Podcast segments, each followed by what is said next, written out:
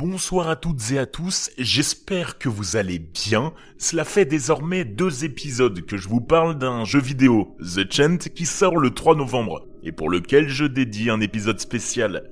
Mais je ne vous ai pas raconté en quelques mots l'histoire de ce jeu. Vous incarnerez Jess, une femme qui s'est faite virer de son travail dans le médical après des révélations fracassantes et qui va, pour faire table rase de son passé sombre, faire une retraite spirituelle avec sa meilleure amie Kim et d'autres participants inconnus. Mené par le leader charismatique et énigmatique Tyler, le rituel va vite tourner au vinaigre et libérer l'obscurité, une dimension parallèle négative avec des monstres et des énergies malsaines contre qui Jess, vous, en quelque sorte, va devoir se libérer.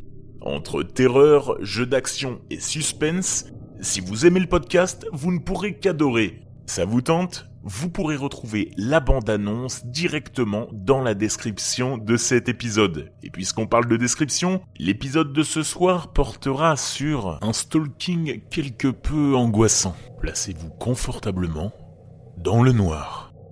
Petite histoire. J'ai eu un harceleur pendant environ 4 ans. Il n'a jamais été agressif ou ne m'a jamais envoyé de véritables menaces. Donc, têtu comme je suis, j'ai fait de mon mieux pour l'ignorer et ne pas lui donner la satisfaction en lui montrant que j'avais peur. Pour être honnête, après un certain temps, je n'avais plus peur non plus, puisqu'il ne s'approchait presque jamais de moi. Je sais que le fait d'être harcelé peut affecter les gens sévèrement, même dans un cas comme le mien, et c'est tout à fait normal.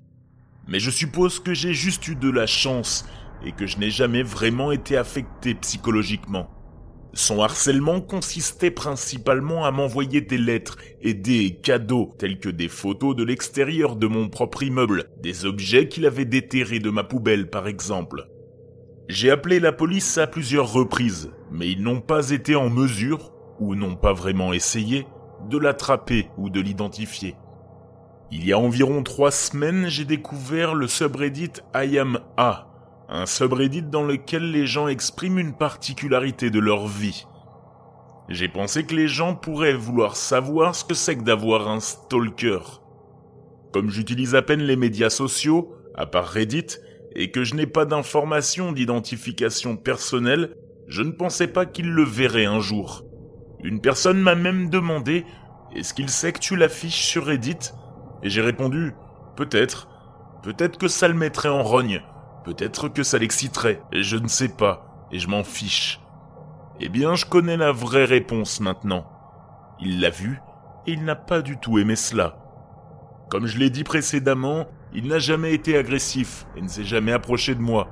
La seule fois où il s'est rapproché, c'est quand il m'a envoyé une photo de moi en train de déverrouiller la porte de mon appartement. Photo prise en se cachant au-dessus de l'escalier.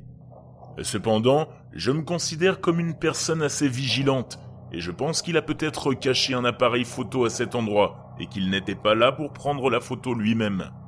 En fait, je l'aurais remarqué s'il l'avait fait. Je ne sais pas comment il a eu vent de ce poste, mais il l'a eu. La semaine suivante a été calme, je n'ai reçu aucune lettre et je ne l'ai vu nulle part. Puis, il m'a laissé des lettres avec des points d'interrogation, avec mes publications Reddit imprimées dessus. Il m'a également laissé une longue lettre haineuse envers mon petit ami, à propos d'un problème que j'avais posté sur un autre subreddit. Ces lettres n'avaient jamais été aussi haineuses auparavant, bien qu'il n'ait jamais porté mon petit ami dans son cœur. Il a écrit que je devais partager les projecteurs avec lui, puisque j'ai reçu tant d'attention grâce à lui. Quelques jours plus tard, j'ai reçu un cadeau, mais cette fois, il ne l'a pas laissé dans ma boîte aux lettres ou devant ma voiture, comme il le faisait habituellement. Non, cette fois, il l'a laissé dans l'immeuble, juste devant ma porte. Je ne l'ai pas porté dans mon appartement, mais je l'ai ouvert dehors. C'était une assez grosse boîte, ce qui était également inhabituel, et elle était fermée par du ruban adhésif. En écrivant ces lignes, je me rends compte que ce n'était pas du tout une bonne idée de l'ouvrir, et que cela aurait pu mal se terminer pour moi, mais heureusement, il ne m'a pas envoyé de bombes ou autre chose. Par contre, il m'a envoyé plusieurs attaches zip, un rouleau de ruban adhésif, le genre que l'on utilise pour coller les murs quand on peint, pas que l'on puisse utiliser pour attacher quelqu'un. Une télécommande de télévision, dont la plupart des boutons ont été arrachés, un paquet de pansements avec quelques pansements usagés, et une photo encadrée de moi. Je peux dire que la photo a été prise il y a quelques jours et que mon petit ami était à côté de moi, mais qu'il a été volontairement coupé de la photo. Le cadre était brisé et l'emballage était rempli d'éclats de verre, manifestement plus que ce qui aurait pu tomber du cadre, et ils avaient été placés intentionnellement dans le papier journal émietté qui se trouvait à l'intérieur pour maintenir le tout en place. J'ai immédiatement appelé la police et je leur ai donné. Ils étaient plus inquiets cette fois-ci. Enfin, merci. Et ils ont assuré qu'ils enverraient des voitures de patrouille plus fréquemment. Il ne s'est pas montré et ne m'a pas laissé de lettres de cadeaux pendant une semaine et demie. Mais il y a de cela huit jours, ça a recommencé. J'ai trouvé des lettres dans ma boîte aux lettres, des lettres où il disait qu'il avait perdu son temps avec moi, que je n'appréciais pas ses efforts, qu'il avait tort de penser que j'étais spécial. Il y a cinq jours, j'ai quitté mon appartement le matin j'ai entendu un craquement en marchant sur mon paillasson. Il avait mis du verre brisé en dessous pendant la nuit. J'étais en retard au travail et, alors que j'allais demander à mon petit ami d'appeler la police, j'ai découvert que ma voiture avait également été vandalisée. Les côtés étaient rayés, les feux cassés, et il y avait une petite note sur le pare-brise. C'est bientôt l'heure, mademoiselle, avec mon nom de famille. Je suis retourné à l'intérieur et j'ai appelé les flics moi-même. Ils ont trouvé la même phrase sur une note sous le paillasson. Cette fois, ils m'ont vraiment, vraiment pris au sérieux. Ce qui pourrait être dû au fait que j'étais juste très énervé à ce moment-là et que je l'ai fait clairement comprendre aux policiers. J'avais une caméra dans ma voiture, et elle a tout filmé.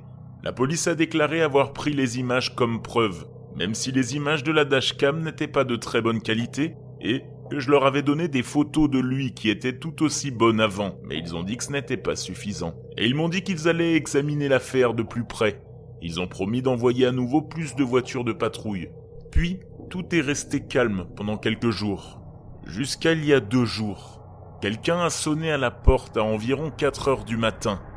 Mon ami et moi nous sommes levés, mais nous étions tous les deux hésitants. Mais j'ai vu des lumières bleues à l'extérieur, et juste au moment où je me suis levé, je les ai entendus crier C'est la police, veuillez ouvrir la porte. Ils nous ont dit qu'ils avaient été appelés par l'un de nos voisins du dessous, qui était rentré de son service de nuit environ une heure plus tôt. Il avait entendu quelqu'un d'autre entrer dans l'immeuble après lui, avant que la porte ne se referme. Mes voisins connaissent ma situation et je leur ai demandé de s'assurer qu'ils ne laissent pas entrer des étrangers dans l'immeuble.